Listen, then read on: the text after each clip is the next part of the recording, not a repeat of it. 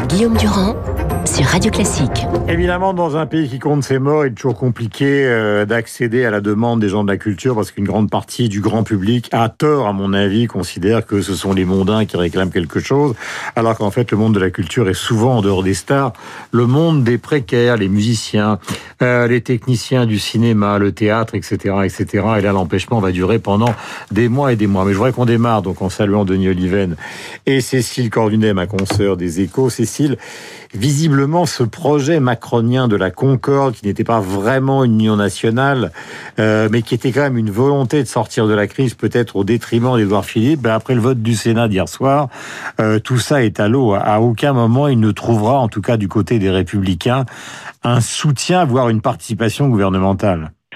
Oui, je pense que depuis le début, en tout cas, il ne trouvera pas de soutien de la part des partis, des partis traditionnels. Le, PS a voté contre hier et depuis le début, même s'il retient un peu ses coups, le, PS euh, dit qu'il ne participera pas de toute façon à une, euh, une union nationale. Si euh, Emmanuel Macron tente quelque chose, ce sera autre chose, peut-être avec certains grands élus. On voit qu'ils sont aujourd'hui beaucoup mis en avant, avec d'autres personnalités du monde associatif ou de la société civile. Ce sera quelque chose de nouveau, pas une addition des partis traditionnels, ça, ça me paraît évident et c'est vrai, vous avez raison, le, le vote d'hier au Sénat le, le confirme. Est-ce que ça veut dire qu'il pourrait faire appel à des Raffarins, Valls, etc., etc. Parce qu'il y a eu quelques appels du pied, euh, plus ou moins discrets en fonction des uns et des autres. Mais est-ce que ça s'apparente plutôt au débauchage qu'à qu une avancée politique vers la concorde nationale? Moi, je pense qu'il voudra, il voudra innover, il voudra éviter ce, ce genre de critiques, et je pense qu'il voudra éviter aussi les, hmm. les, appels du pied parce que c'est pas trop son style. Il va vouloir surprendre. S'il fait ça, c'est pour surprendre. Hmm. Donc, par définition, je peux pas vous donner qui sera dedans parce que euh, parce qu'il cherche tous les hmm. noms qui s'imposeront, à mon avis, seront écartés. Euh, question, elle est aussi importante euh, concernant les, les, jours qui viennent et ce qui s'est passé hier. C'est vrai qu'il y a beaucoup d'éditorialistes, Guillaume en parle tout à l'heure, je parle de Guillaume Tabar, qui ne mmh. comprennent pas très bien pourquoi d'un côté on envoie le Premier ministre au Sénat, ce qui est normal, c'est la démarche républicaine pour expliquer dans le détail ce que va être le déconfinement, mmh. et de l'autre côté, tout d'un coup, le président de la République parle, sachant pertinemment qu'au même moment, son Premier ministre est en train de s'exprimer. Oui, je pense que c'est incompréhensible et je suis comme Guillaume Tabar tout à l'heure. Je pense que c'est euh, c'est un peu d'ordre psychologique. C'est si vous voulez la pyramide inversée, la pyramide sociale inversée qu'on voit aujourd'hui dans la population, c'est-à-dire les métiers qu'on ne voyait pas qui sont aujourd'hui en première ligne. Et eh ben c'est un peu la même chose qui se passe sur le plan politique, c'est-à-dire ce premier ministre qui était dans l'ombre, etc. Par définition, par construction, c'est lui aujourd'hui qui est en avant parce que c'est lui qui est chargé de mhm. gérer. Et je pense que c'est un petit peu difficile à intégrer pour Emmanuel Macron. Euh, je pense qu'il trouve que son Premier ministre, au moins inconsciemment, est, beaucoup dans la lumière et qu'il essaye d'en prendre un peu une part. Mmh. Ça, veut dire quoi? Ça veut dire que tout ça est totalement délibéré, qu'on se retrouve dans le classique de la Ve République, où à un moment, alors le temps est différent pour les, les différents présidents, mais à un moment, il y a, du, il y a de l'eau dans le gaz entre Matignon et l'Élysée? Je pense que c'est plus compliqué que ça. Je pense quand même qu'ils fonctionnent euh, bien ensemble, mais que c'est possible que Emmanuel Macron, parce que on voit bien que l'après euh, sera très difficile sur le plan politique, sur le plan judiciaire, c'est possible que pour ne pas être euh, embarqué par la vague anti-politique et anti-dirigeant qui va, qui peut, qui peut émerger, mhm. il ait besoin de se sauver en sacrifiant les autres. Donc, mhm. je pense qu'on est plus dans cette préparation-là plutôt que dans que dans des différents euh, mis, mis, mis, à jour. Je pense quand même que malgré leurs différends qui ont dû exister depuis le début, mhm. ils ont su faire en sorte que ça se voit pas et que ça ne n'entrave pas euh, un processus de décision. On voit que dans le monde du privé, il y a énormément de gens qui veulent retourner au travail, ne serait-ce que pour euh, sauver l'économie française, en dehors du classe. Enfin, et, et on perçoit que effectivement, et là on retombe sur une des fractures françaises, que dans le public, les transports, enfin dans les milieux syndiqués, on freine euh, parfois peut-être avec raison Hein, c'est pas un jugement, mais on freine des cas de fer. Donc on, on est vraiment dans un grand classique français, quoi. Oui, on est aussi dans, vous savez, dans une euh, schizophrénie française, c'est-à-dire que la même personne hein, qui a envie de retourner travailler, parce que finalement elle a confiance dans le fait que son euh, entreprise saura mettre en place des mesures de sécurité, ben cette même personne-là, elle a peur de prendre la ligne 13 qui l'emmènera à son travail et peut-être elle fera le choix de pas retourner travailler. Vous voyez que c'est plus compliqué que ça. Et c'est vrai que la situation des transports, c'est c'est c'est c'est ce qu'il y a de plus compliqué et la, la grande crainte des pouvoirs public aujourd'hui, c'est que ça se passe mal, c'est que les gens se tapent dessus en vrai, c'est qu'il y a une telle peur et une telle incapacité à faire euh, mhm. respecter les gestes barrières, et eh ben que qu'il y ait des tensions euh, dans dans les transports. Euh, merci Cécile, on vous lit dans les échos comme tous les jours.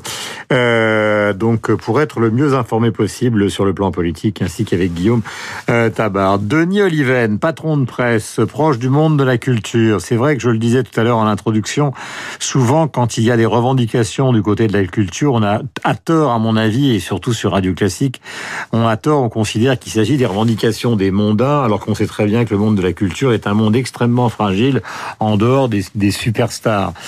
Euh, le président de la République doit donner quelques mesures demain. On sait que ça va devenir de plus en plus compliqué pour les assureurs euh, bah, d'assumer ou d'assurer donc les films dans le domaine du cinéma, les salles de spectacle. Il n'est pas question de reprendre, ce sont des salles fermées. Est-ce que vous avez une idée, vous qui connaissez bien ce secteur, euh, qui permettrait de débloquer la situation en dehors de, de mettre de l'argent euh, sur la table? Ben, si on considère, Guillaume, que euh, la culture est un bien de première nécessité, mais qui ne doit pas être réservé à l'élite, comme vous venez de le dire, et puisqu'on sait que de toute façon, le gouvernement va mobiliser beaucoup d'argent pour aider la culture, alors il faut absolument qu'il dépense cet argent de manière populaire. Comment? En s'inspirant de ce qu'a fait Roosevelt au lendemain de la crise de 29 pour sortir de la Grande Dépression. C'est ce que vous avez rappelé tout à l'heure à votre antenne. Roosevelt a dit aux artistes, je vais vous payer, mais je vais vous payer pour écrire, pour jouer, pour danser, pour peindre. Et puis on va montrer tout ça au peuple. Et il a pris la plus grande initiative d'éducation populaire de toute l'histoire des États-Unis. Ils ont bâti cinq grands programmes pour les écrivains, pour la danse, pour la musique, pour le théâtre, pour la peinture, pour la photographie. Ils ont enrôlé des milliers d'artistes. Quand vous regardez les noms aujourd'hui de ces jeunes artistes, c'est dingue. Euh, vous voyez Saul Bellow, Jackson Pollock, Rothko, Orson Welles, enfin c'est incroyable. Et ils ont produit des centaines d'ouvrages, de spectacles, d'expositions financés par l'État, mais destinés gratuitement au grand public. Et, et c'est ça qu'on devrait faire.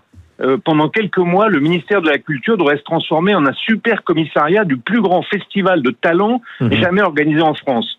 Un festival décentralisé, un festival dont peut-être les œuvres ne seront pas présentées tout de suite à cause du corona, et puis en plus, on dispose aujourd'hui avec la télévision publique, avec la radio publique, avec Internet, de moyens de diffusion qu'on n'avait pas dans les années 30. Mhm. Et ça, ça aurait à, mon, à, mon, à mes yeux trois vertus. D'abord, on permettrait aux artistes de travailler, on les paierait, mais pour qu'ils travaillent. Ensuite, on offrirait pendant quelques mois un accès euh, du public aux œuvres sans exemple, et puis on créerait une sortie de crise, de crise du corona, festive, joyeuse, rassembleuse. Mhm. Euh, Roosevelt, Roosevelt avait, avait comme slogan pour le New Deal de l'action et de l'action maintenant. Eh bien moi, je trouve que le slogan de la rue de Valois, ça devrait être pour quelques mois de l'action culturelle et de l'action culturelle maintenant. Et là, on résoudra la contradiction que vous avez évoquée. Euh, le ministère de la Culture deviendrait finalement un vrai ministère de la Culture, ce qui n'a pas été le cas depuis des années et des années avec des personnalités décevantes pour des raisons multiples et variées. Cela étant dit, Franck Rester est ce matin chez nos confrères, euh, je crois d'RTL ou de, enfin, j'ai oublié exactement, peut-être d'Europe 1. Euh, il doit quand même avoir l'impression euh, bah, qu'il est doublé un peu partout. Enfin, c'est un peu la même histoire qu'avec Édouard Philippe. C'est-à-dire travaille avec les professionnels et tout d'un coup, c'est Macron qui dit bah, Moi, je vais faire une annonce demain. Bah, c'est un peu la tradition en France. Hein. Vous savez, vous savez que mai 68, par exemple, a commencé quand on a fermé la Cinémathèque française. La culture a en France une place qu'elle n'a nulle part ailleurs. Et le roi, depuis François Ier, c'est le roi c'est le souverain qui, qui, qui, qui, qui s'en occupe. Donc il n'est pas complètement anormal, rappelez-vous de De Gaulle et de Malraux, de Mitterrand et de Jacques Lang, il n'est pas complètement anormal que le président de la République, euh, euh, au moment où il y a cette crise si grave du monde culturel que vous avez évoquée, il n'est pas anormal que le président s'en occupe. Mais moi je trouve qu'il devrait s'en occuper, non pas pour, pour prendre des mesures euh, techniques ou technocratiques, mais pour prendre une initiative qu'on n'aurait jamais vue jusqu'à présent. Il faudrait qu'il renverse la table être extrêmement compliqué dans le contexte actuel, mais après tout, pourquoi pas. Merci Denis de nous avoir apporté donc ces précisions. Nous allons partir aux États-Unis pour être le plus complet possible, avec donc euh, Laurence Haïm. Ma chère Laurence, euh, la situation n'est pas simple aussi aux États-Unis. Hein. À la Maison Blanche, l'épidémiologiste favorite du président Trump, le docteur Birx, ne cesse de répéter. Les écoles peuvent réouvrir si et seulement les gouverneurs suivent les datas montrant que l'épidémie décline de manière significative depuis deux semaines. Mais voilà, depuis deux semaines, les gouverneurs suivent aussi beaucoup les recommandations du président des États-Unis, Donald Trump, qui ne cesse de répéter que les écoles doivent réouvrir au plus vite. Alors, plus personne ne comprend rien à la situation. Dimanche soir, le président Trump était invité par nos confrères de Fox News et il a été confronté à deux mamans très inquiètes. Le chef de l'État les a rassurés en leur disant que dans un premier temps, les enfants devraient peut-être porter un masque. Et puis ensuite, comme à son habitude, subitement, le président Trump a eu une idée en direct le président Trump propose que les enseignants de plus de 60 ou 65 ans restent purement et simplement confinés chez eux et ne reviennent pas travailler dans les écoles tant que l'épidémie n'est pas terminée. Alors hier, l'Association nationale des professeurs américains a voulu savoir combien de professeurs avaient plus de 60 ans dans ce pays où la retraite n'est pas obligatoire. Il y a un énorme problème car le dernier recensement date de 2012. À l'époque, 23% des professeurs avaient entre 50 et 59 ans, 7% plus de 60 ans. Personne en Amérique ne sait donc combien de profs ont plus de 60 ans et travaille toujours.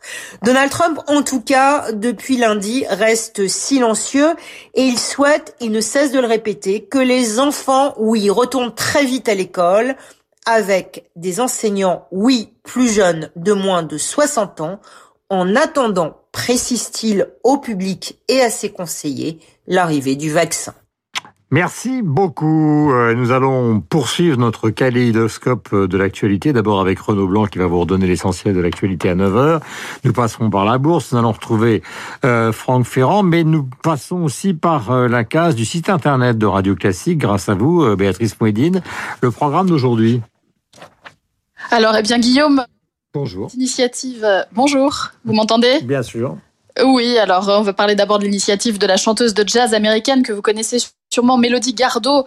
Elle est confinée à Paris et voudrait constituer un orchestre international de cordes et instruments à vent pour enregistrer un single exceptionnel au profit des soignants.